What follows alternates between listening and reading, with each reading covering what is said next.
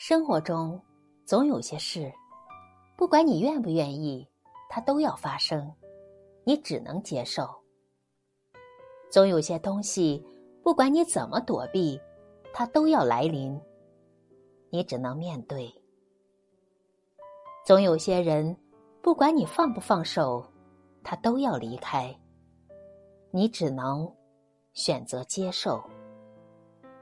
所谓成长。就是将你的一切都变成心静如水，将一切情绪调整到静音模式。当你改变不了现实，那就适度调整自己。携手时珍视，放手时洒脱，于人于己都是一种幸福。我们不能改变现实的时候，一定要学会改变自己，接受你所能接受的。也接受你不能接受的，或许这就是成长。